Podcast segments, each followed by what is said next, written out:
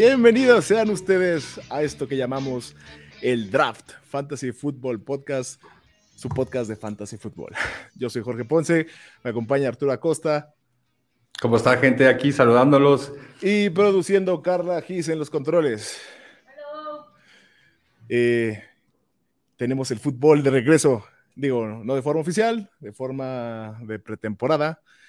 Se jugó apenas el partido entre Steelers y Cowboys, ¿cómo lo viste?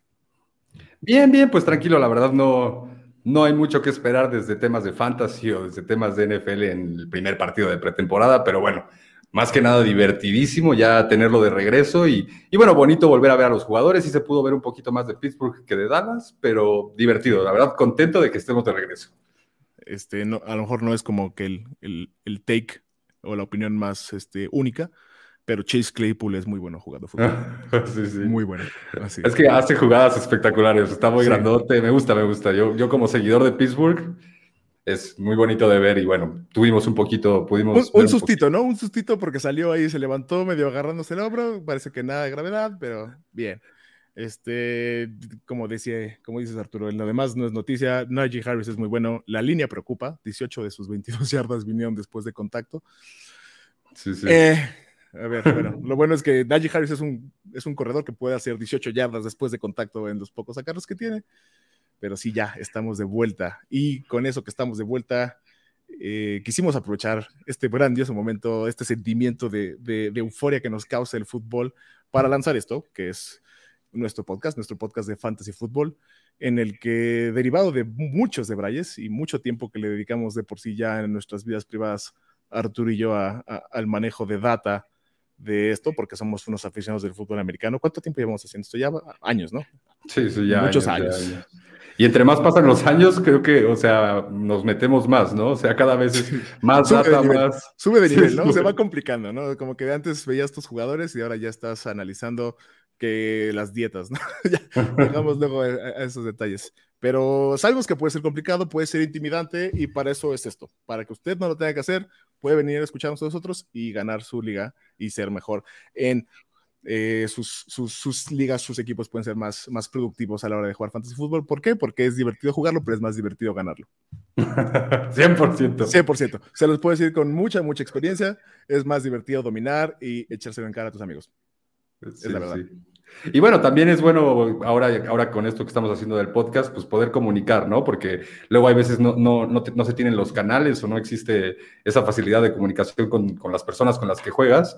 Pues ahora poder compartir lo que hacemos, pues que a la gente le venga bien, pues qué mejor, ¿no?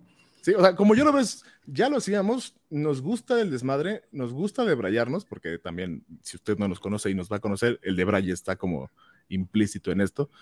Y pues, ¿por qué no hacer dinero? ¿Por qué no, ¿por qué no comercializar eso que ya tenemos? No tenemos aquí venderle esta base de datos, entonces se la vamos a vender a usted en forma de views, en forma de likes, y usted va a dominar sus ligas. Dicho eso, vamos a tener que ver qué vamos a tener en el capítulo hoy. ¿Qué tenemos en el capítulo hoy?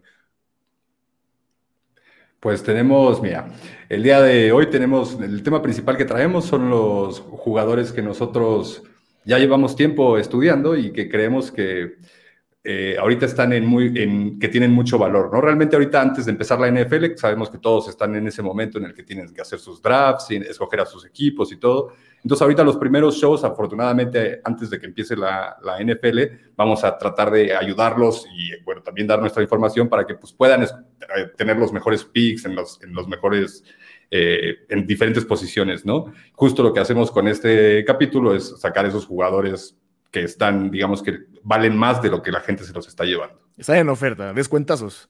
Rondas altas, valor de rondas menos altas, por así decirlo. Entonces, este, para este ejercicio, eh, Arturo y yo hemos cada quien seleccionado tres jugadores, pero antes de llegar a eso, vamos a, a echar un chismecito porque estoy viendo en las noticias que ya regresó Saquon Barkley, fue activado. Es sin miedo al éxito, papi. ya está reactivado de la lista de, de PUP, de Physically Unable to Perform, por, su, por, sus siglas en inglés. Significa que ya empieza a practicar. Y esto es un podcast de Fantasy Football. ¿Qué implicaciones tiene esto? Porque me imagino que muchas. Se le extrañó el año pasado. Sí, bueno, definitivo, ¿no? O sea, eh, en cuestiones de fantasy cambia totalmente eh, al equipo y bueno, también en cuestiones de la NFL, tener a Saquon Barkley de regreso, creo que ya no es, no, es noticia, todo el mundo sabe que Saquon Barkley es uno de los mejores corredores de la liga y que lo tengas en tu equipo, pues te abre muchas posibilidades, ¿no? Ahí está interesante toda la situación de Gigantes, que quizás más a detalle la podremos hablar después, pero me gusta el regreso de Saquon Barkley, lo, que hace también para el caso de Kenny y para el caso de Evan Engram, que abre esas posibilidades, ¿no? Si bien es un año, creo que como de mm, prueba para Daniel Jones en los gigantes, que creo que si este año no funciona, pues ni modo, yo creo que ya tendrán que buscar a otro camino. Sí, por cierto, si este año, si no es, si no ganas con un equipo que, que tiene a, a, a Saquon Barkley, a Kenny Goladay, eh, Sterling Shepard, Darius Layton, Evan Engram y Kyle Rudolph, ¿no? Que firmó. O sea, es un equipo que está. No le faltan armas. O sea, ya, si no se gana con ese equipo, Daniel Jones ya no tiene pretextos. Exacto. Y bueno, ahora sí tiene la prueba de fuego, ¿no? Con Saquon Barkley, que bueno, qué bueno que ya regresa. Se supone que va a estar listo para, para, para, el inicio de temporada. Creo que las primeras semanas, tú como lo ves, creo que tiene que, ir con calma, ¿no? Porque todavía realmente es, es muy rápido y particularmente en lo que yo veo las primeras semanas a Gigantes, desde el punto de vista de, de Saquon Barkley, le toca difícil contra Denver, contra Washington, está que está durísimo. Entonces, las primeras semanas creo que tiene que llevársela con calma. No tenía, no tenía muy presente el calendario de Gigantes ahorita, hasta que lo mencionaste, pero está durísimo. Esas son las dos primeras semanas. No, eh, Washington y Denver. Denver primero. Bienvenido de vuelta a la NFL, Saquon Barkley. Órale, no. Pues sí, este, este, sí. Así, con, calma, ¿no? Creo que también le servirá. Yo creo que los primeros, los primeras semanas igual tiene que llevársela con calma también por los rivales y por lo mismo de la lesión, pero pues poco a poco se irá, se irá viendo y que, abriendo el juego. Que siendo muy sinceros, o sea, sí, sí es una lesión fuerte, es una lesión, de, fue una rotura de ligamento, ¿no? De, la rodilla, ligamento cruzado anterior. Esas lesiones que te acaban el resto de la temporada, que toman bastante tiempo recuperarse, pero ahora sí que por suerte digo, terrible que te lastimaste, brother, pero por suerte pasó en la semana 1 de, la temporada pasada, amplio tiempo para que lo hayan este, este, operado, para que se haya rehabilitado y, que llegue con todo, ¿no? Que, ¿no? que no se puede decir de todas las lesiones, no todas las lesiones son iguales ni pasan en el mismo eh, tiempo, pero por suerte para Secon, esta parece que no debería tener eh, impedimentos, no debería hacerle tema para la temporada 2021. Es más problema ahorita ya la defensa de Denver, así como lo Sí, sí, de acuerdo. Eh, realmente, o sea, eh, como dices, tuvo todo, básicamente todo el año para recuperarse, eh, pero sí el problema está la cuestión de, sí hay varios jugadores, varios corredores que después de la rotura del ligamento cruzado, lamentablemente no regresan a hacer lo mismo. Entonces también, digo, por lo Como que juegan con miedo, ¿no? O sea, como que a veces se les nota así de como de que, que, no quieren luego poner mucho peso en la rodilla o hacer unos cortes un poco más agresivos, que sé cuando hace bastante, entonces hay que... Exacto. a lo mejor ya no lo vamos a ver, perdón, que te a lo mejor ya no lo vamos a ver saltando linieros como luego lo veíamos, Exacto, y no sé eso qué tanto, qué tanto disminuya la producción de Saquon, porque Saquon es esos jugadores que es que cuando la, temporada de rookie fue una locura, esos jugadores que te rompen dos tacleadas y se te escapan hasta, hasta el fondo, que eso, eso es parte de quién es Saquon. No sé qué tanto ese, ese techo que Saquon te representa eh, pueda seguir ahora. Yo tengo fe en Saquon y obviamente es de los corredores más importantes y más, que los tenemos rankeados más altos, pero sí está esa, esa pequeña duda, ¿no? De qué tal que no. Sí, digo, intentemos no debrayarnos, no no, bueno, no, no mal viajarnos, este, no ser muy negativos. Ha habido muchos jugadores que regresan de, de este tipo de lesiones y luego tienen carreras muy largas, ¿no? Frank Gore, por ejemplo, que al ah, principio no lo bajábamos de, de, hace muchos años. Si usted está viendo apenas esto y, y, su primer Mario ya es en 3D, está muy joven. este, Frank Gore eh, se, se, tenía la pinta de que era un jugador que se lesionaba demasiado, no iba a tener una carrera muy larga en la NFL y ahora tiene 66 años de señor, yo qué sé, y sigue jugando, coleccionando equipos como si fueran piedras del infinito. Así es, Pero bueno, ese es el chismecito de Sequon, eso es lo que aprendimos hoy, fresquecito eh, de la prensa. Eh, pero bueno, vamos al segmento que estábamos, este, que estábamos ticiando, que estábamos a punto de spoilearles hace, hace unos, unos, unos minutos, en el que vamos a cada quien, Arturo y yo, presentar nuestro caso por jugadores que ustedes eh, deberían conocer, deberían saber que están en sus drafts en rondas tardías, pero que les pueden ganar la liga en caso de que alguien más de su liga se duerma, se, hay una palabra más fuerte que no quiero usar, este, y, lleguen a usted, ¿no? Usted puede estarlos teniendo en la mira y, es, algo. ¿Cuál es tu primer jugador que trajiste? Porque me intriga mucho este primer jugador. Eh, mira, pues mi primer jugador, eh, así flat lo voy a decir, es Robbie Anderson, eh, receptor de Panteras. y mira, la verdad es que Robbie Anderson ahorita tiene un... Entiendo que está la situación. Robbie Anderson, la gente, la mayoría de la gente lo ve como el receptor 2 en el equipo porque DJ Moore es el receptor 1, ¿no? DJ Moore me parece que se va alrededor de ronda 5, ronda 4, dependiendo de los formatos que... el formato que tengas en tu liga, la cantidad de equipos que tengan. Eh, pero no, la el dominio que tiene DJ Moore sobre Robbie Anderson no es eso de que uno es el uno y el otro es el dos. De hecho, incluso la temporada pasada tuvo más targets, más intentos de recepción este Robbie Anderson que DJ Moore. Entonces, ahora ya lo han bajado hasta la ronda 10, ronda 9. Y para ¿Está un ¿Está en la ronda 10 Robbie Anderson? Sí, en, algunos, en algunos momentos llega hasta ronda Órale. Wow. Este, y es un receptor que la temporada pasada tuvo 136 targets para 95 recepciones y 1100 yardas. También estuvo, está el tema que, que la temporada pasada tuvo tres touchdowns nada más y que también es el mismo caso de DJ Moore. Tuvieron touchdowns muy bajos y que, bueno, si ahora obviamente hacen un poquito más, pues, que, en DJ Moore, por ejemplo, la mayoría de la gente espera que haga más, ¿no? Hizo cuatro touchdowns la temporada pasada y ahora quieren que haga ocho.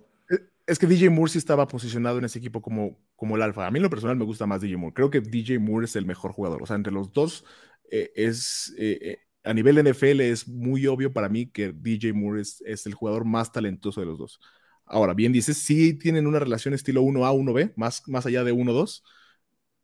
Y no creo que esté justificada la diferencia de, precio entre la ronda 5 que te cuesta un DJ Moore y esperarte hasta la ronda 10 a un Robbie Anderson cuando la producción de lo que mencionas es más de ronda 7 incluso, o sea, ahí, ahí puede haber bastante valor. Me gusta, me gusta, me gusta Robbie Anderson. Sí, exacto. Entonces, ah, bueno, esa es mi, mi primera recomendación, Robbie Anderson, la verdad, un jugador que lo están ahí creo que va más de la mano de que están dándole demasiado a DJ Moore, como que la gente se, se, centra mucho en el receptor principal, que estoy de acuerdo contigo, es el receptor con más talento, es más joven, tiene, digamos que, que pinta mejor, 100% eh, pinta mejor, y el equipo sabe que él es el uno. Oye, y preocupaciones por, por, por este tema de que ahora el coreback es mi amigo Sam Darnold. Ah, exacto, justo. Es bueno que lo mencionas. La verdad, yo lo que he visto de Sam Darnold, a mí me parece que es un buen jugador. No tuvo la oportunidad en Jets, con, también con el coach que tenía. Y yo creo que, o sea, en el año pasado estaba Teddy Bridgewater y pudo, pudo sostener a dos receptores con más de mil yardas. A tres receptores con más de mil yardas. Curtis también tuvo más de mil yardas. de, hecho, de hecho, a tres. Y entonces yo creo que para Sam Darnold, con el talento que tiene, creo que sí puede venir. Y realmente yo creo que es una gran oportunidad para Sam Darnold también. Digo, sin, entrar mucho en Sam Darnold, ahora llegando a Carolina, yo creo que sí puede sostener los números del año pasado. Claro, ahora llega, eh, regresa McCaffrey, que te, exige muchísimos, muchísimos targets, muchísimo pues, volumen de juego. Pero yo creo que Sam Darnold sí puede mantener ese, ese mismo ese mismo estándar que estuvo la temporada pasada en el cual los dos hicieron más de mil yardas y yo no entiendo por qué un jugador de más de mil yardas, de 90 recepciones, digo, dependiendo en qué tipo de formato juegue en fantasy, cómo puede estar en una ronda 9. Sí, yo creo que la gente está sobre reaccionando al tema de, Sam Darnold. No creo que haya mucha diferencia de talento entre Sam Darnold y Teddy Bridgewater ahorita. Como bien dices, la, situación en Jets no beneficiaba a nadie. No, o sea, no voy a hablar mal de Jets ahorita, es para otro capítulo. Este, sí, además, como dices, digo, sí, sí le afecta, a lo mejor pierde targets eh, puede perder volumen porque regresa Christian McCaffrey, que es un corredor que demanda mucho, mucho volumen por aire, pero también se vacían todos los targets que, que Curtis Samuel deja, ya no está en el equipo, se vuelve más, este, a lo mejor incluso se puede volver más vertical ofensiva ahora que sí tienen que preocuparse por un corredor que no sea Mike Davis. No nada contra Mike Davis, nada más que Mike Davis no es Christian McCaffrey, o sea, no necesito explicárselo a nadie. Entonces sí, me gusta, me gusta Robertson, me estoy, estoy de acuerdo, ah, concuerdo, yo concuerdo. Bien, entonces. Pero hablando de, descuentos, es, que este, este, es que este primero me gusta demasiado. Me gusta demasiado porque mm. como que mi hipster interno se pone mal cuando ya veo que en otros lados lo mencionan, porque siento que yo lo vi primero. vengo, sonando la trompeta de lo que es este jugador desde hace un par de meses contigo, por lo menos. Este, te abrí los ojos a la verdad y es que creo que Antonio Brown está demasiado abajo. Demasiado, demasiado abajo. Y usted estará pensando, eh, ¿por qué Antonio Brown? O sea, ¿cómo Antonio Brown, si Antonio Brown es una basura, ya no es lo que era, a lo mejor le tiene estigma el nombre, lo odia, le cae mal. No me importa, no nos vamos a meter en la vida personal. no nos vamos a meter en el drama de Antonio Brown. Estamos aquí para hablar de fantasy fútbol, maldito sea. Y Antonio Brown es un buen jugador de fantasy fútbol, lamentablemente. Sí, de acuerdo. Sí, sí, sí. Continúa, continúa. se me hace, o sea, se está yendo ahorita ronda 11, receptor 40 110 overall en promedio, eh, eh, de su, su, ADP promedio, su average draft position, por sus siglas en inglés para, para quien nos escucha, que es el promedio en la que normalmente se está yendo en drafts, en sus drafts, en sus casas, 110, wide receiver 40. Y creo que mucho es la reacción de que la gente no cree que Tom Brady pueda aguantar el talento de lo que es Mike Evans, eh, Chris Godwin, Rolf Gronkowski, Ronald Jones, Leonard Fournette. Mucho me imagino que es como ese miedo. Sin embargo, este, este dato es que este dato es una joya. De la semana 9 a la semana 17 que estaban los tres receptores juntos, equipo completo, equipo sano, te voy a leer los targets de cada quien y vamos a ver por qué, por qué estoy tan emocionado de, de Antonio Brown. Chris Godwin, 52 targets. Mike Evans, 63 targets. Antonio Brown, 62 targets. De acuerdo. O sea, es que es ridículo. O sea, porque tienen el mismo volumen.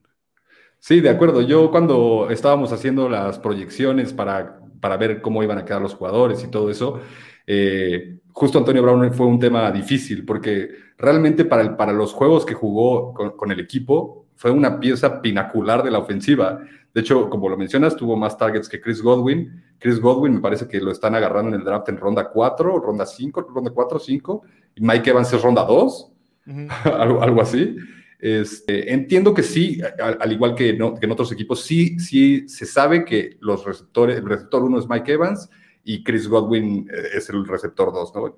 Uno ve si quieres. Pero realmente para un coreback con la experiencia de Tom Brady, lo que hicieron la temporada pasada los, los Tampa Bay Buccaneers, o sea, a mí no se me hace que sea que Tom Brady no pueda sostener a tres receptores.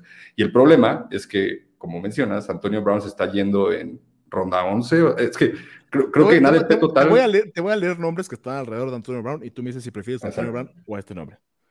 Antonio, Antonio Brown o la Vizca Chenault. no, Antonio Brown. Antonio Brown o Marquise Brown. Su primo. Antonio Brown. Antonio Brown o Jarvis Landry. Antonio Brown, sí, definitivo se me hace, se me, hace grosero, se me hace grosero. Con los, o sea, si, si, proyectas, es que además hay que, hay que considerar que Antonio Brown llegó al equipo a la mitad de la temporada. O sea, todavía no estaba ni siquiera enganchado bien en el sistema de, de Bruce Arians. Si, si, si, tomas lo que hizo desde que llegó al equipo y lo proyectábamos a, bueno, lo proyecté a 16 partidos porque es, es, lo que hice en su momento, hubiera acabado con 95, 95 recepciones, 1056 yardas, 8 touchdowns le hubiera valido para ser el receptor número 13 en, en, en, half PPR, en medio punto por recepción el año pasado, ahí al lado de, arriba de, Robert Woods y Keenan Allen. Sí, no, de acuerdo. Se está yendo en la ronda 12. O sea, creo que la gente ha empezado a abrir los ojos, por eso que les menciono. Ya he visto a otros analistas este, soltar ahí la, la joyita, el tip de Antonio Brown, como si, si, si lo hubieran cachado hace mucho tiempo. No. Pero. Eh, aquí mi, pregunta que tengo para ti, porque estoy de acuerdo, totalmente de acuerdo con lo de Antonio Brown, la verdad. Y además no podemos dudar de la calidad de Antonio Brown. Fuera de la cancha ha tenido muchos problemas, pero Antonio Brown, eh, hasta hace años había personas que decían que tal vez era el receptor más talentoso de la liga.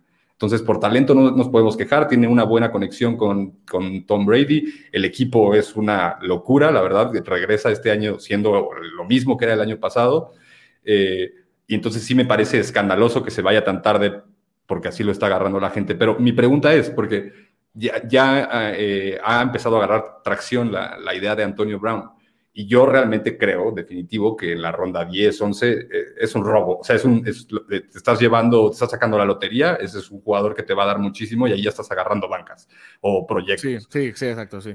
Eh, pero entonces la pregunta es, ¿pero qué tan antes lo agarrarías? Porque es que sí vale más que muchos jugadores de antes. Eh, depende de la liga. El consejo aquí es jueguen su liga. Si, si, si nadie más está al tanto, no los alerten. ¿Sales? Aquí es como una especie de, del dinosaurio dormido, del dinosaurio dormido. Sí, tranquilo. Ahora, si, si, estoy drafteando contigo, que ya sabes mi, mi, mi, asunto, pues tengo que ir tanteando que va, que va, que va tomando uno ahí. Este, ronda 7 no se me hace descabellado, puedo, puedo vivir, negociar con, con, eso, con, con, la ronda 7. Eh, un poco más arriba ya me empieza a entrar la duda, porque obviamente sí, incluso sus problemas extracancha están calculados en el riesgo, me imagino, pero aún así siento que está muy sobrevalorado, muy subvaluado, subvaluado mejor dicho. Este, sí. Digo, ya para cerrar nomás, e, este, este, este quote, digo, no, no quiero no quiero, como, como se dice, e, excitarte de más, pero es que este salió apenas, este es fresquecito, chismito fresco. Bruce Arians, Antonio Brown está jugando al nivel que tenía hace 4, 5 años. Fin de discusión. Hablando de jugadores de, hablando de otros jugadores de Bucaneros, este, este otro, otro muchacho que traes a la mesa, no, ahí no concuerdo. Convénceme. ¿Por qué, ¿por qué Ronald Jones? Eh, miren, pues bueno, mi, siguiente pick que traigo es aquí agarrándonos de la mano de, Antonio Brown, de Bucaneros, es justamente Ronald Jones, eh, corredor de Tampa Bay. Eh, mira, en general, este Ronald Jones está yendo también, creo que es más o menos ronda 6-7, dependiendo de, también dependiendo de la cantidad de equipos que tengas. se está yendo como el running back 32, más o menos. Ajá, yo lo tengo. Ah, 32 justamente. 32 y 33 este, Leonard Fournette. De acuerdo, sí. Está, está ahí, está la cuestión, obviamente. Entiendo por qué la gente no está tan, tan mm, metida en Ronald Jones, porque entiendo la, división que tiene de, acarreos con, con, Leonard Fournette en teoría, ¿no? Pero aquí lo, que les traigo son pues, estadísticas, lo que hemos checado. Eh, la temporada pasada, Ronald Jones jugó 14 partidos y Leonard Fournette jugó 13 partidos. Entonces, básicamente lo mismo. Eh, Ronald Jones tuvo cerca de 200 acarreos y Leonard Fournette tuvo cerca de 100. Entonces, como que ahí eso, eh, no, o sea, eso de que sea, el volumen no cuadra. Sí, eso es, el volumen, el volumen de que es como la mitad y la mitad, no. Entonces, 100%, al menos lo que se vio la temporada pasada, que con eso trabajamos para esta, eh, que llegó Leonard Fournette al equipo, este, sí hay claramente una preferencia por el equipo por usar a Ronald Jones. Más allá de que además también Ronald Jones es más joven que Leonard Fournette. Eh, y creo también un lado, y que va muy de la mano, por lo cual este, este pick para mí es muy importante, o sea, bueno, como muy fuerte y que tiene mucho valor, es ¿qué va a hacer Tampa Bay? O sea, Tampa Bay en, a lo largo de la temporada, ¿qué va a hacer? Va a ganar, ¿no? en general va a estar ganando. Cuando un equipo gana el Super Bowl y regresa con 22 de 22 titulares, uno espera que ganar sea como... Exacto. no, sé si el tope de la lista, pero por ahí, ¿no? Exacto, ese, ese dato escabroso que das, como, vuélvelo a dar, por favor, lo, de lo del equipo, por favor. Es la primera vez que tengo entendido que en la historia del Super Bowl, un equipo campeón del Super Bowl regresa a la siguiente temporada con roster eh, intacto en cuanto a titulares. 22 de 22, 11 ofensivos, 11 defensivos titulares regresan de ese equipo que, pues que sí, medio que sí avergonzó un poco a la línea ofensiva de Kansas. avergonzó un poco. bueno. estoy, diciendo, estoy diciendo hable con Kansas. No sé si tengamos fans de Kansas. Hay muchos fans de Kansas, no tanto de la ciudad de Kansas, del equipo de Kansas, porque Patrick Mahomes es un jugador muy popular. Hay que, hay que, hay que no asustarlos. hay, que darles, hay que darles lo suyo. Hay que darles su eh, espacio. Y bueno, entonces, con ese mismo dato que tienes, va a ser un equipo ganador, ¿no? A menos que pase en lesiones, a menos que pase algo catastrófico, es un equipo que va a seguir ganando, ¿no? Viene a ganar este año. Y entonces, ¿qué pasa cuando, qué pasa cuando estás jugando contra, por decirte un equipo, estás jugando contra Santos y vas en el partido, vas en el tercer cuarto y vas 27-11? Ah, bueno, pues corres la bola con Ronald Jones todo el tiempo, también con Fournette, ¿no? Pero entonces van a, o sea, creo que de la mano de que van a ir ganando mucho tiempo, Ronald Jones va a tener mucho volumen, como ya lo demostró en la temporada pasada, más que Fournette, y entonces ahí te va a sacar puntitos y puntitos y puntitos, y se está yendo como, digamos, si lo clasificaras como el último, el último corredor, ¿no? Si todos, si agarras cada corredor de, cada equipo, ¿no? Cada corredor titular, y no, no me suena, ¿no? O sea, cuando hay casos más dudosos, no sé, por ejemplo, por ponerte un ejemplo, se va un poquito por ahí Melvin Gordon. No. Ah.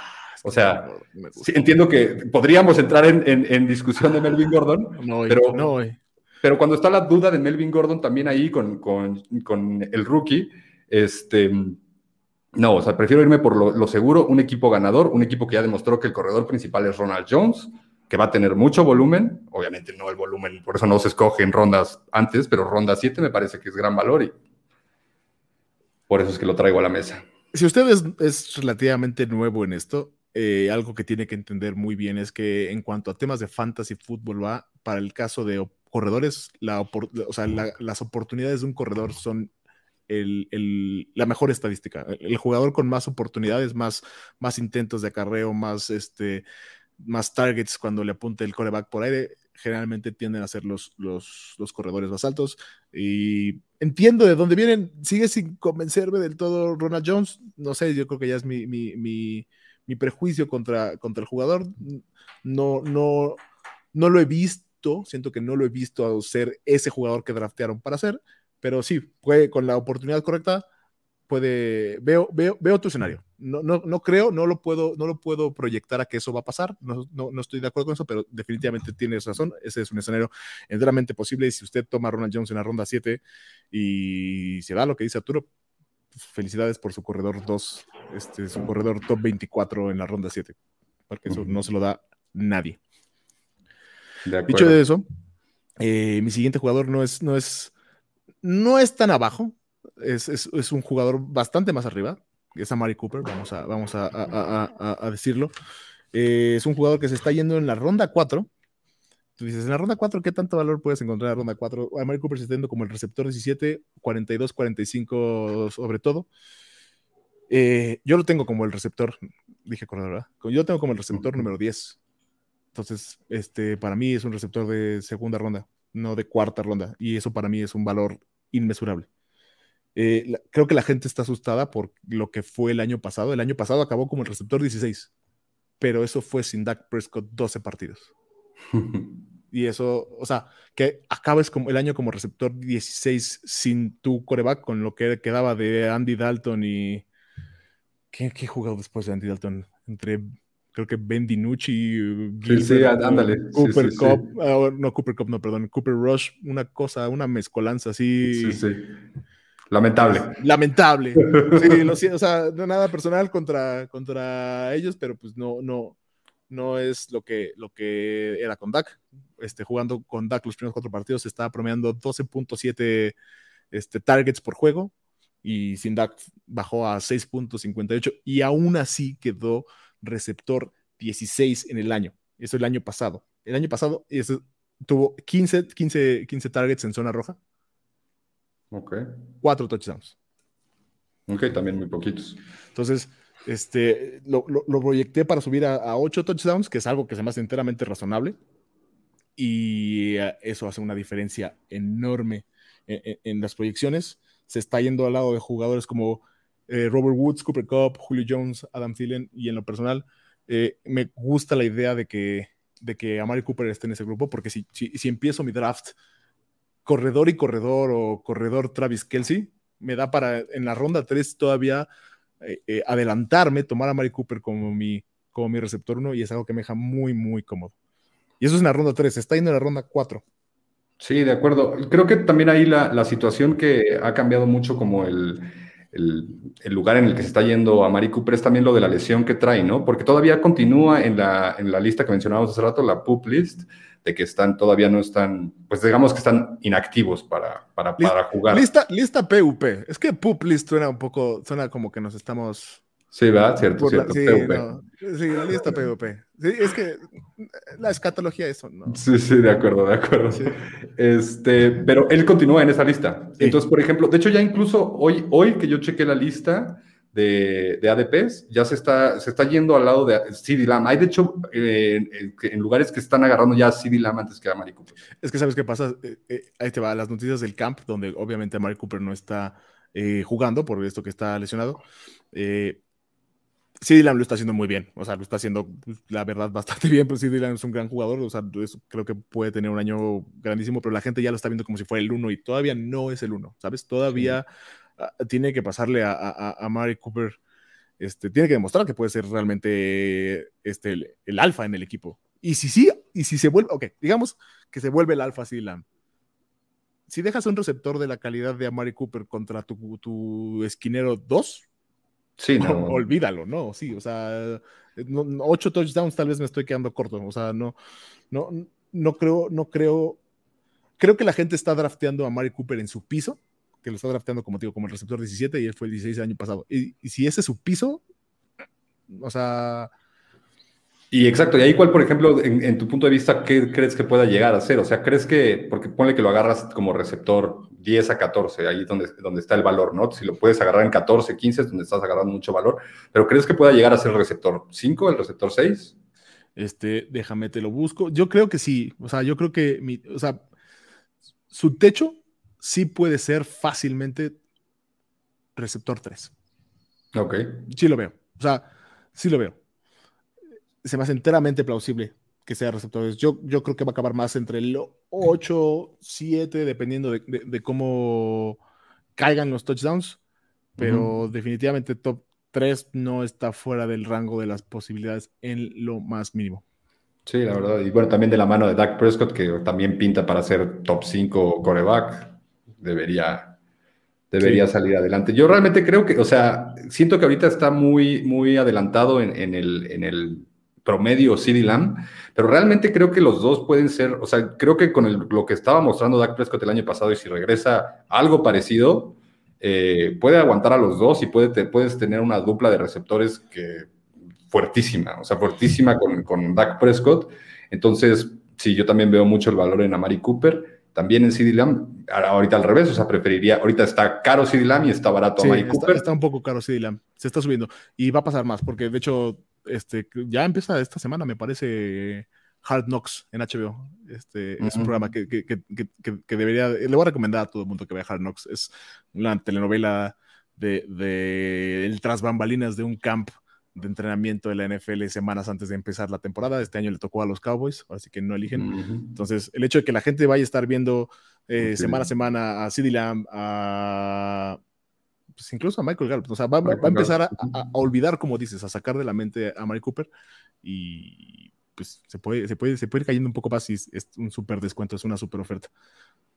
Este, la lesión no me preocupa, la verdad. O sea, está por tobillo, se va a perder el camp, no, no es lo mejor, perderse el, campamento de, de, entrenamiento pero no es un jugador que le haga falta, no es un jugador que le haga falta incluso la química con, con Dak Prescott, o sea, no, no creo que, que, lo ocupe como lo ocupaba a lo mejor si Lam el año pasado, que era su año de novato y que, que, fue COVID y no hubo, o sea, no me preocupa por ese lado. Si está listo semana uno, eh, está súper, súper, súper bien el precio de, y si sale alguna noticia de que, de que pone que no se pierde el primer juego o se pierde tal vez los primeros dos juegos, ¿sí lo bajarías un poquito? No, sí, claro, sí, hay que ajustar. O sea, dos juegos en, en, en una temporada de fantasy es muchísimo. O sea, así que tratar de, de, aguantar, o sea, quien draftea luego jugadores, porque nos ha pasado, ¿no? De que hay años donde es como de, ah, ok, este jugador me gusta mucho. Michael Thomas, justo el año pasado, ¿no? Va a estar lesionado al principio de la temporada, un poco me parece que empezó así Michael Thomas, y, empezó a bajar y después la, la lesión duró más de lo que debía y sí, o sea, yo estoy esperanzado de que Amari Cooper vaya a ser un receptor muy bueno porque estoy esperanzado de que conforme pasen estas semanas y nos acerquemos al inicio de la temporada, eh, pues ya haya noticias de que va progresando bien la lesión. Fue una, fue una, fue una operación igual muy de rutina, fue una rehabilitación, mejor dicho, muy de rutina. Nada de qué preocuparme aún. Si no cambia el tono en las próximas semanas, empezamos a, preocuparnos. Pero si usted necesita tomar esa decisión hoy, yo no tengo preocupaciones. A Mari Cooper debería irse antes de la ronda 4. Aprovechelo usted. Sí, exacto. Y justo es como, como en concepto, es justo lo que queremos eh, eh, eh, expresar con este, con, este, con este capítulo del día de hoy, ¿no? O sea, realmente tú en el, en, cuando haces tu draft, escoges jugadores que tú crees que tienen valor y los, y los vas escogiendo dependiendo de qué, tan, qué, tanto los va a ir escogiendo la gente, ¿no? O sea, claro. sí, hay, que, hay que jugar el draft. Exacto, es una mezcla entre lo que la gente escoge, lo que la gente piensa y lo que tú piensas, ¿no? Lo que tú sientes. Entonces, particularmente ahorita ese es el consejo. La gente está pensando menos de Amari Cooper y entonces está barato, cómprenlo. Si tienen sus drafts pronto, si tienen drafts en las próximas semanas es el momento de aprovechar que Amari Cooper está más barato porque en algún momento agarran y dicen que ya está sano, sale y hace una recepción acá espectacular en camp y dicen, no, está perfecto Amari Cooper, se te va para arriba otra vez. Entonces hay que aprovechar también el momento que ahorita está barato y totalmente de acuerdo con Amari Cooper. Em, pues bueno, pues... Dicho eso, tienes otro receptor para nosotros. Sí, así es, ya mi último, mi último pick es ya un receptor bastante más avanzado en rondas, es Mike Williams. Particularmente Mike Williams está yendo cerca de pick más o menos 120, 115. Eso te viene siendo ronda también 11, 10, dependiendo también de, de, tus, este, de tu formato de liga. Vale, vale, la pena, vale, la pena, el paréntesis que todas las proyecciones, está, o sea, tratamos de estandarizar las proyecciones para ajustarse a, la cantidad de formatos más diversos. Entonces, eh, salvo que digamos lo contrario, la mayoría de estas proyecciones o todas las proyecciones están hechas en un formato de una liga de 12 jugadores, 12 personas, que es el estándar, eh, medio punto por recepción, ¿no? Ese es, es el disclaimer que hay que hacer. Sí, que bueno, podemos después entrar, entraremos en algún otro episodio en hablar en formatos del fantasy, ¿no? Pero digamos que es el formato más, más estándar, más, más parejo, ¿no? Más punto medio. exacto. Entonces, bueno, es el que utilizamos. Eh, y bueno, Mike Williams entonces está yendo por finales de la ronda 10, ronda 11.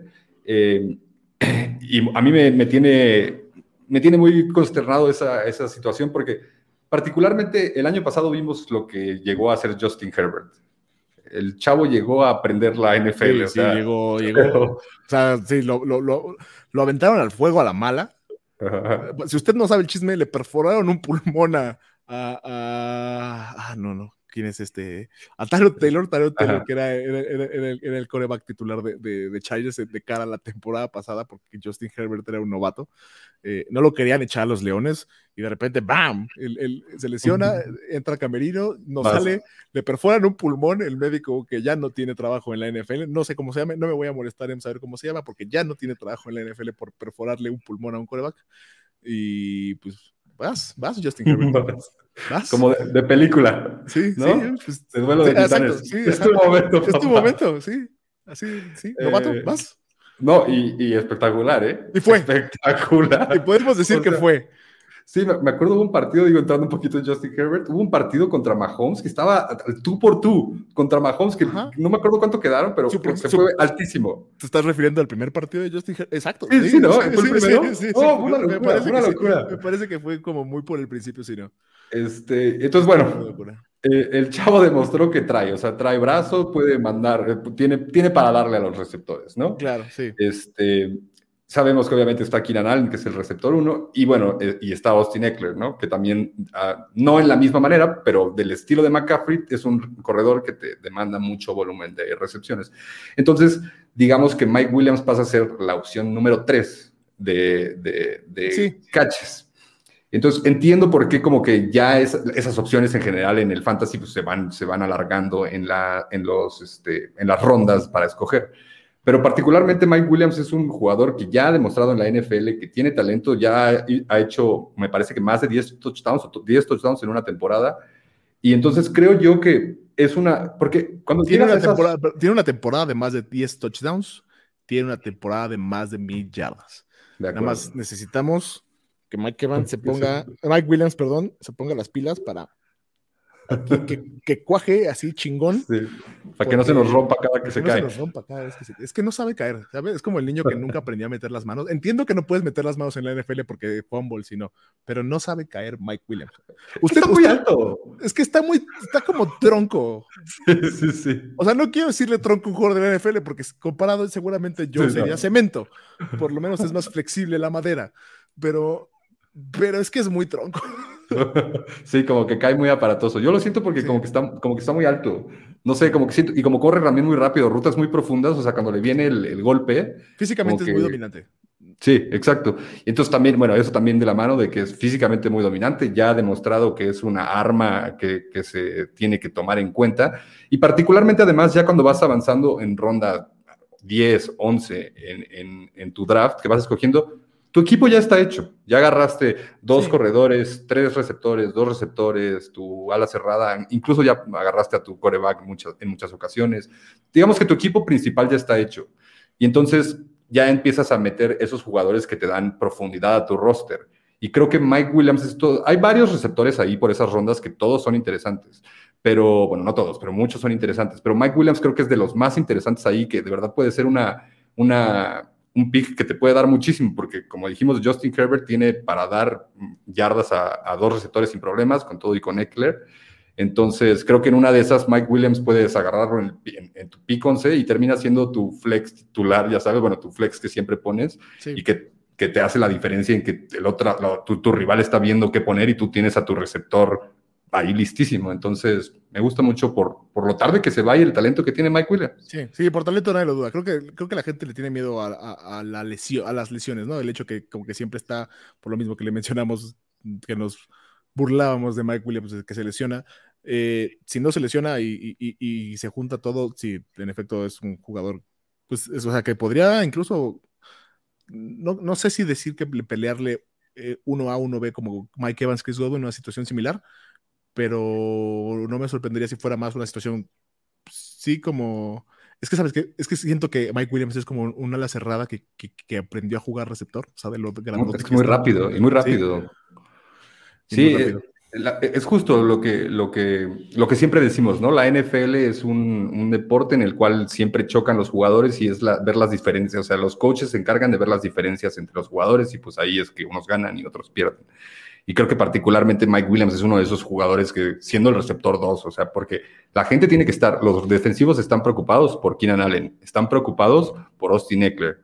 Y Justin Herbert también corre un poco. Este, ¿Cuánto, cuánto Mike Williams. O sea, sí, o sea, tienes, o sea, sí, o sea, te tienen que preocupar por Mike Williams, pero sí, vamos, sí, 6-4. ¿Y en metros cuánto es? Sí, es que todo esto lamentablemente siempre está en... en, en 1.93 mide. Sí. 1.93, está enorme. O sea, es un receptor enorme y muy rápido. Ahí te va, es más grande que Evan Engram. Evan Engram es de los alas cerradas más chicas, sí, pero es que es justo, o sea, ese, es el tipo de juego que me figura. Entonces, eh, me gusta porque si, si en algún momento se siente presionado Justin Herbert porque no se abre Keenan Allen, que Keenan Allen casi siempre está abierto porque es Keenan Allen, siempre le puedes aventar el balón dos metros arriba a Mike Evans y pues va a bajar, va a bajar con el, con el balón. No pesa tanto como una ala cerrada, por eso no juega a la cerrada, pero sí es un jugador que, que, que te va a ganar por pura fisicalidad exacto, cuando te avientas un 50-50 ahí a profundo, Mike Williams es, un gran candidato, que de hecho es lo que para eso lo utilizan mucho. y también va un poco de, que a veces es un Mike Williams, al menos en las temporadas pasadas, sí resulta a veces ser un jugador incómodo porque hay veces que te hace muchos puntos y a veces pocos. Pero la verdad que por lo que vale ahorita en la ronda 11, tómenlo. O sea, la recomendación es tómenlo, si no les funciona, toman otra cosa. Tu equipo ya está hecho de todas maneras. Sí, me gusta. Además, sabes que nos mencionamos, ya no está Hunter Henry en el equipo. y sin Hunter Henry también abre más, abre más este, oportunidades de, targets, abre más targets incluso en zona roja, ¿no? Cuando, zona roja. Porque pues, pues seguramente hay alguna ala cerrada. Digo, ¿quién está? Creo que llegó Jared Cook, me parece, a, bueno, el cadáver de Jared Cook, lo que queda Jared Cook a Chargers, pero pues es, es, es, de tus opciones más grandes en zona roja, entonces eso siempre tiene también mucho, mucho valor. Me gusta, estoy de acuerdo. Sí, me gusta Mike Williams. ¿Qué ronda? ¿Qué ronda te gusta Mike Williams? Ya, eh, pues, ¿hasta, dónde te sientes cómodo tomándolo? 10, te digo, 10 me siento bien. Es, que está el tema, por ejemplo, ahí lo que mencionábamos hace rato. O sea, Antonio, si Antonio Brown llegara a ronda 10, no, o sea, tomo a Antonio Brown mil veces antes que a Mike Williams. Pero 10, 11 lo tomo sin problemas.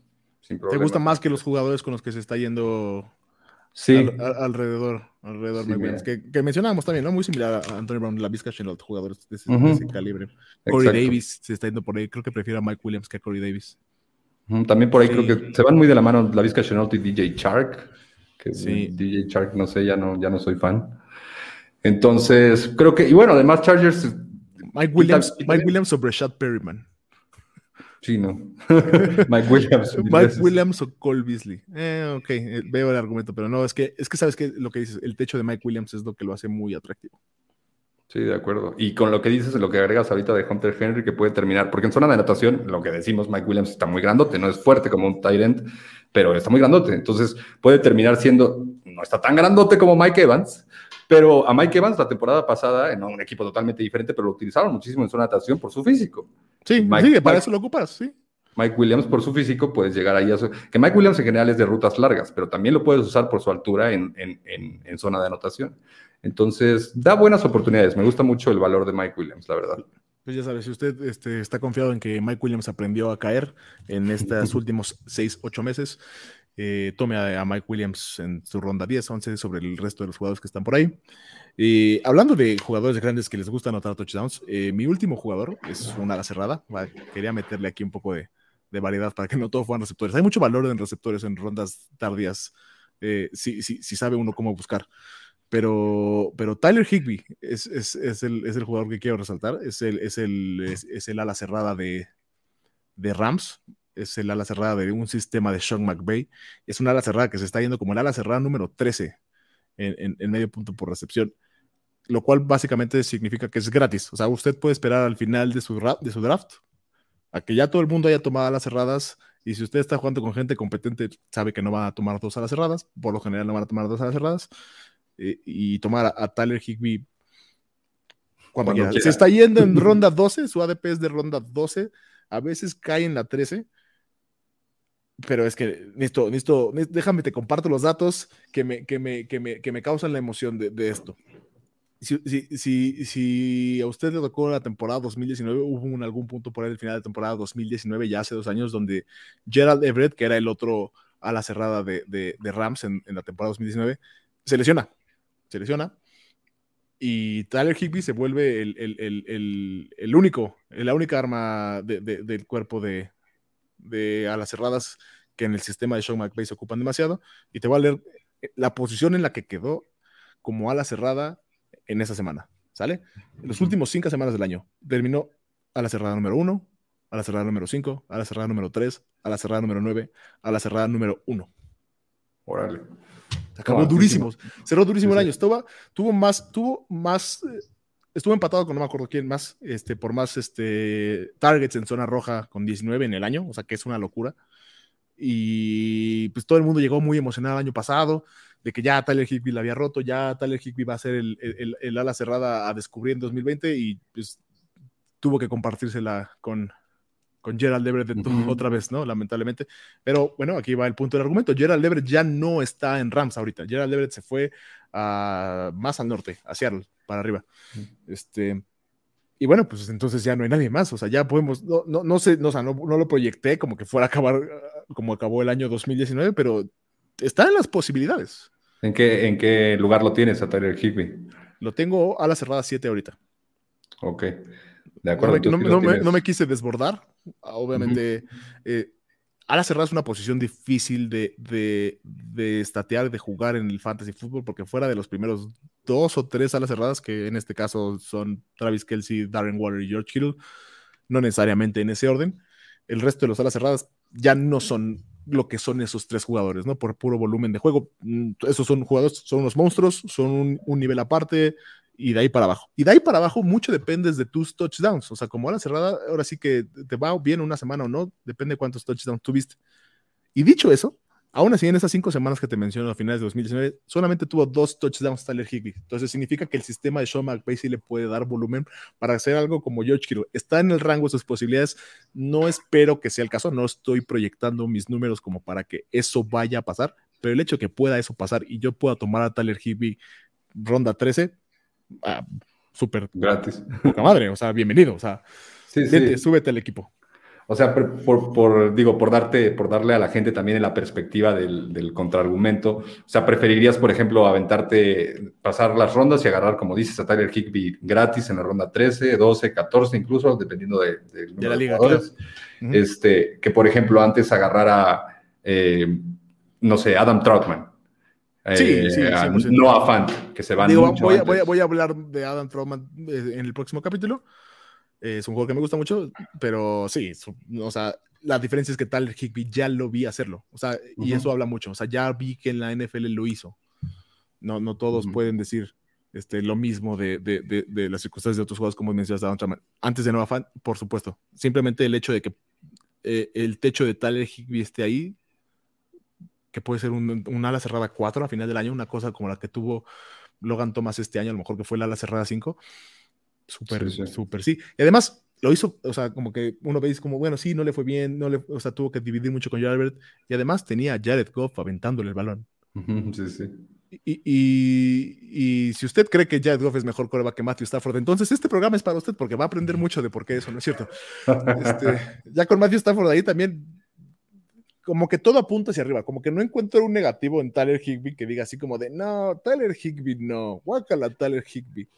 Y por ejemplo, ¿cómo lo, cómo lo compararías en... Hay, hay, otros dos eh, alas cerradas que creo que son fuertes, pero ya en rondas más avanzadas. A mi punto de vista, eh, son Robert Tonian de Green Bay y Rob Gronkowski de Tampa Bay, que los dos son corebacks, eh, corebacks este, alas cerradas, que, este, que atraparon muchos touchdowns la temporada pasada. Entonces, ahorita los dos están yendo antes que Tyler Higby. Sí. Entonces, ¿cuál es tu argumento en contra de eso? Mira, en el caso de Robert Nen es justo eso que mencionas. Sí, tiene más oportunidad de touchdown. Sí, si el que te está lanzando el balón es Aaron Rodgers, es mucho mejor que Matthew Stafford incluso.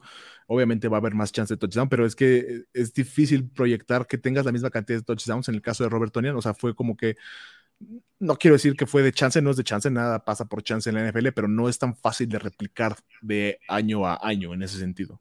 Entonces, eso, eso me preocupa y lo que te menciono el equipo que puede hacerlo eh, sin touchdowns, o sea, puede, puede incluso tener volumen y agarrar un partido y dominar, porque ese es el esquema de juego que agarró Sean McVay, porque eso le funcionó.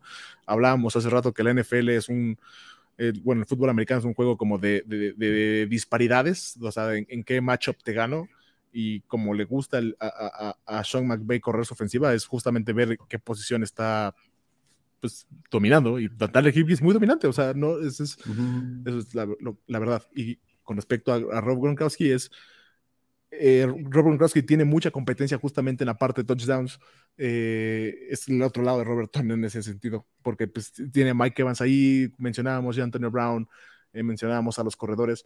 En el caso de Tyler Higby, Tyler Higby es el único jugador, o sea, Robert Woods no es un receptor grandote, bajo ninguna métrica, y Cooper Cup menos, y Tutu Atwell menos, es, un jugador que parece, pues, no sé, creo que, creo que Carl es más grande que Tutu Atwell.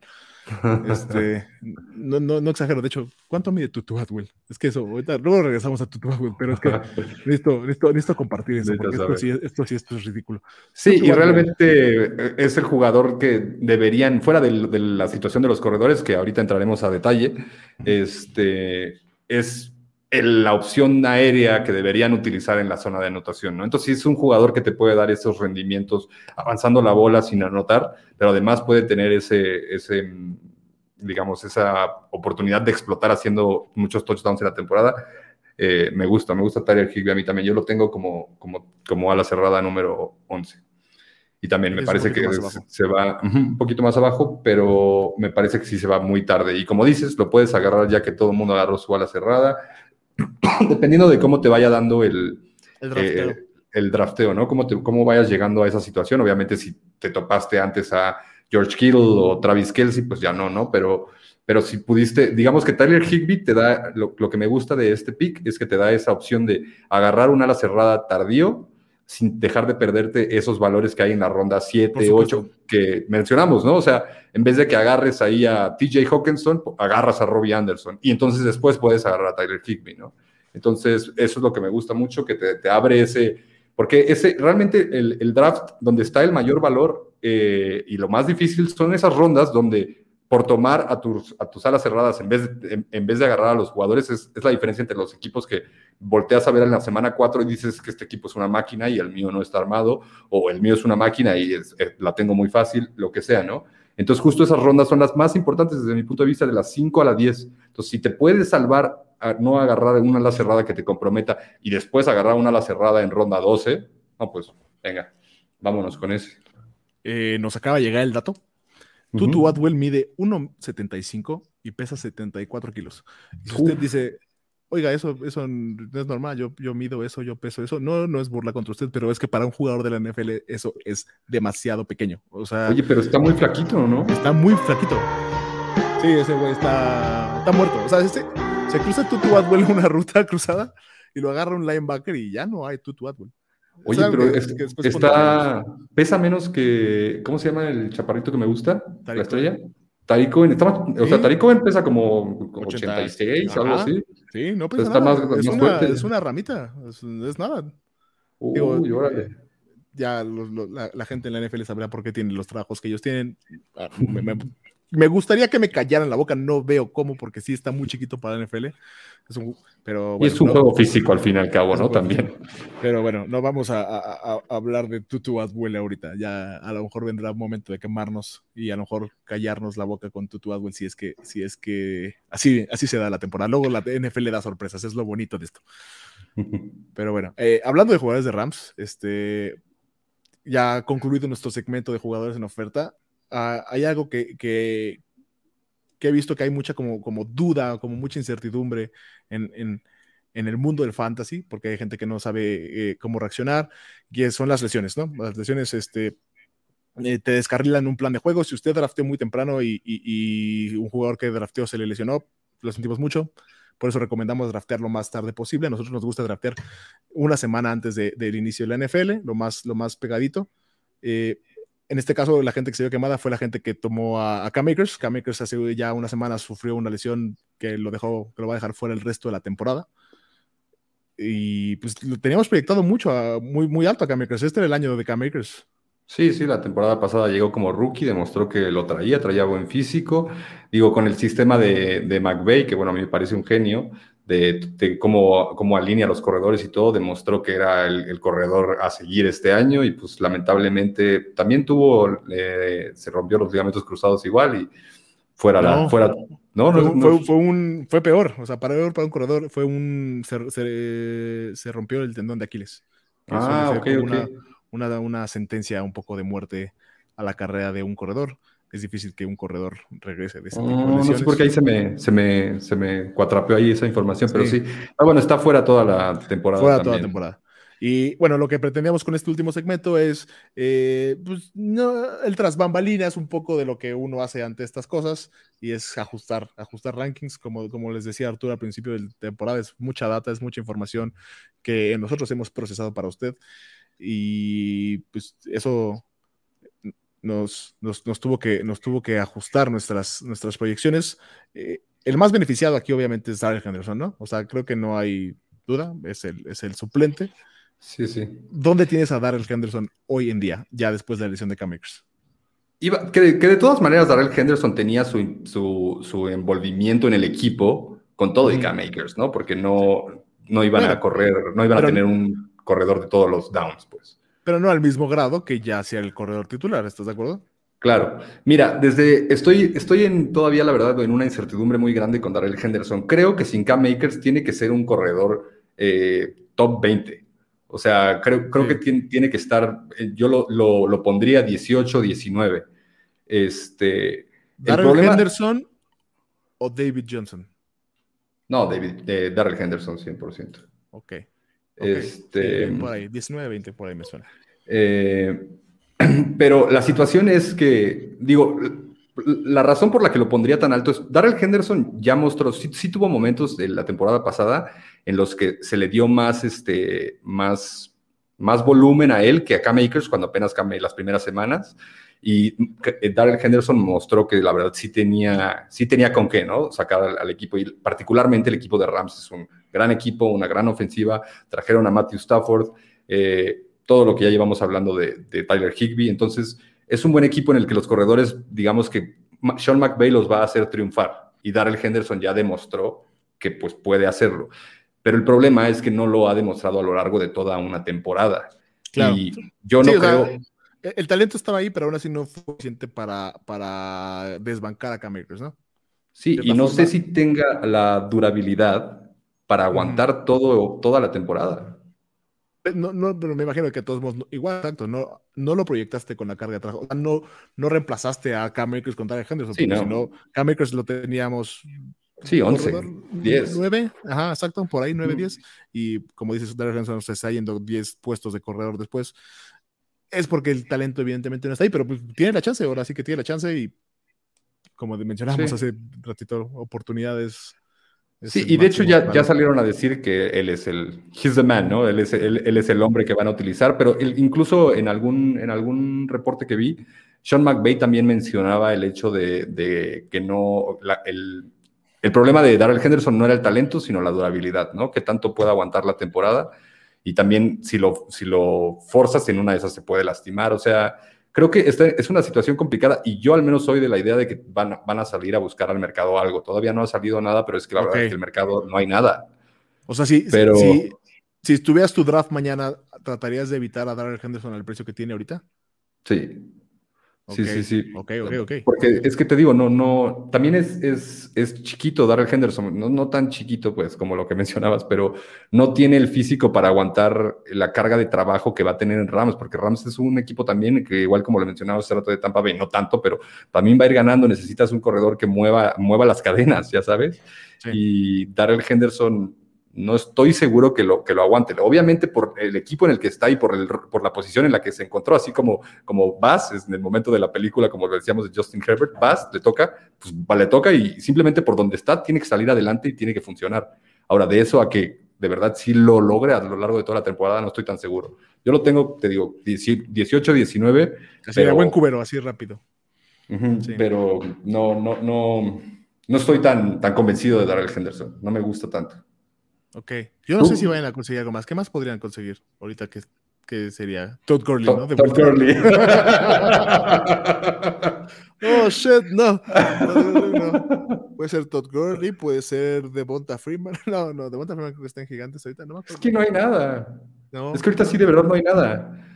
Pero igual, pero la, la NFL todavía no empieza y hay jugadores que van a cortar antes de que empiece la temporada. Y yo creo que ahí justo Rams está esperando a ver si hay alguna oportunidad de algo, de algún value ahí que agarrar y meterlo.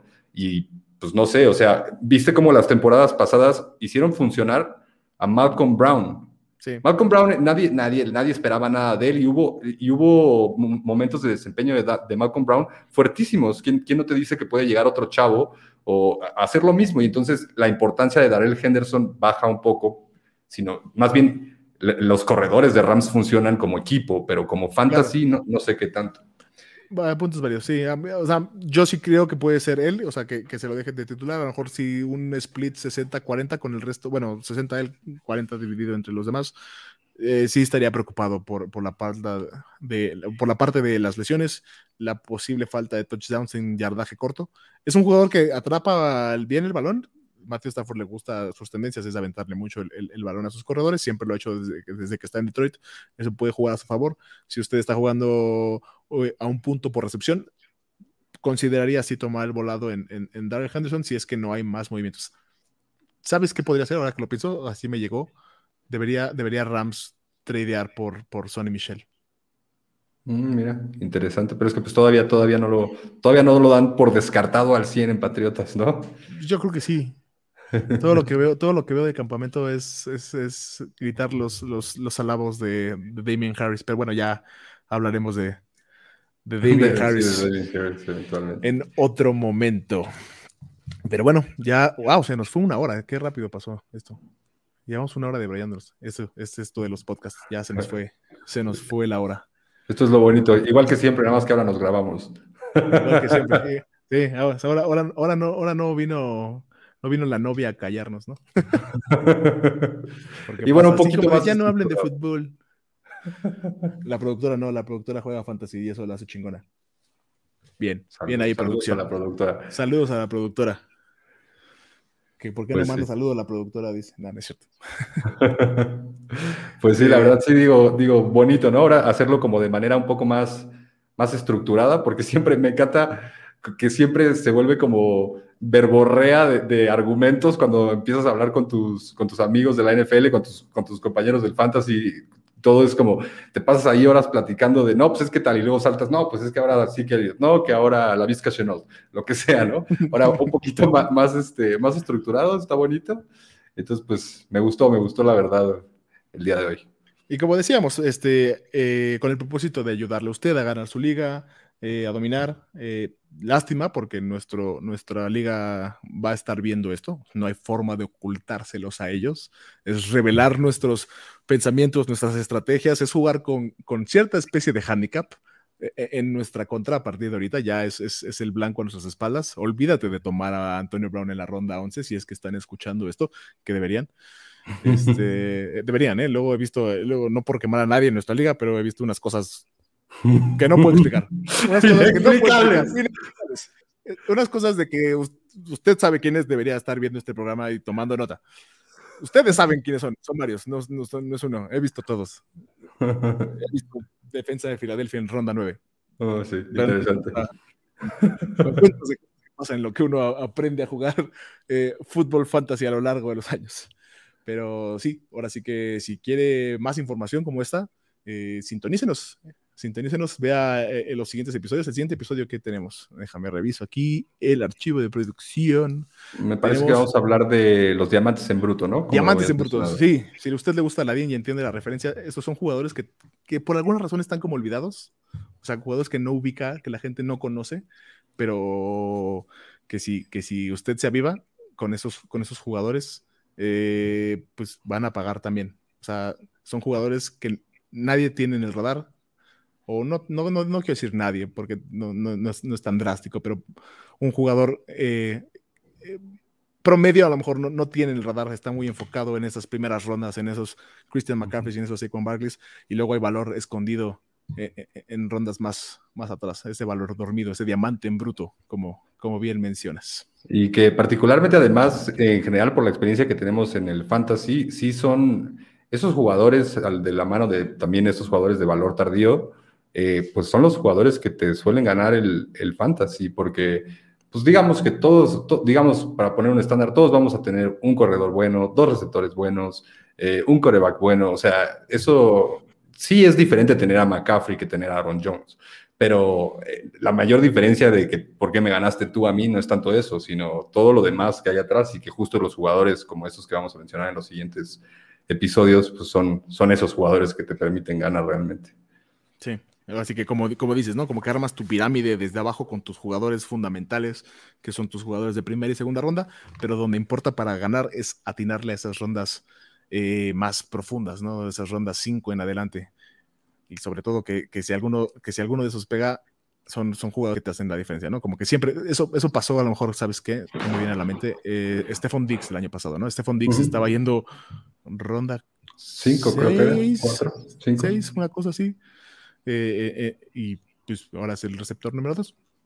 Así pasa, así pasa en la NFL. O sea, como que la situación de, de, de, de, de Stephon Diggs la gente no, no contemplaba, no creían en el talento de Josh Allen y hay gente que lo vio venir y ahí pues ganó, ganó sus, ganó sus ligas. sus ligas. Fueron los que ganaron. La gente que tomó a Stephon Diggs en ronda 6 tuvo un buen año el año pasado. No, no necesariamente ganaron, pero tuvo un buen año. Entonces, le recomiendo que se quede con nosotros, eh, que vea el siguiente capítulo para que pueda estar más informado, que pueda dominar su liga, se la pueda pasar bien, se pueda burlar de sus compañeros. Eso es lo divertido del fantasy. No, no es divertido si no tienes a alguien a quien humillar después, ¿no? ¿Sabes? no, no, no, por ser muy, muy caótico, muy malvado, pero es que es, es, es sabrosito, es parte de lo, de lo sabroso del fantasy. Eh, hablar mal de tu oponente en la semana en la que le dominaste o el, el, clásico, el clásico que empieza el domingo, ¿no? Y vas a jugar contra tu amigo Juan. Y le mandas el mensaje a Juan a las 11 de la mañana, ¿no? Y, ah, suerte, Juan. Ya, pues pasa el día, lo que sea. Pinche, a las 10 de la noche, que ya se acabó el día, ya tú, ya todos tus jugadores están listos. Te chingué. el clásico te chingué, buenísimo. ¿Cuántos te chingué estás mandado? ¿Varios? ¿Son varios? ¿Son, Seguramente varios, seguramente varios pues buen juego, pero te dominé. ya sabes, si usted quiere, quiere este, seguir teniendo la posibilidad de mandar esos ya chingue a sus demás, le, sugiero que se suscriba al canal. Lo demás, ya sabes, suscríbase, campanita, esté notificado. Eh, búsquenos en, nuestras plataformas, puede vernos a través de YouTube, eh, como ahorita lo está haciendo, a lo mejor. Eh, si nos está viendo en video, le mando un saludo. Puede hacerlo a través de Apple Podcast, donde no hay video, se está perdiendo de, de, grandes visuales. Gran diseño de producción, ¿eh? que, que, que, me gustó cómo quedó. ¿eh? Déjame decirte, esto es, esto es nuestro episodio piloto. Soy fan de nuestro diseño de producción. Bien trabajo ahí, producción. Muy bien. la verdad, sí, Un 10 de 10. Entonces, puede hacerlo a través de Apple Podcast, puede hacerlo a través de Spotify, hacerlo a través de YouTube. Pero bueno, aquí seguiremos. Eh, yo me despido. Fue un placer saludarlos. Hasta la próxima. Nos vemos, gente. Gracias por vernos. Espero les haya gustado. Saludos. Bye.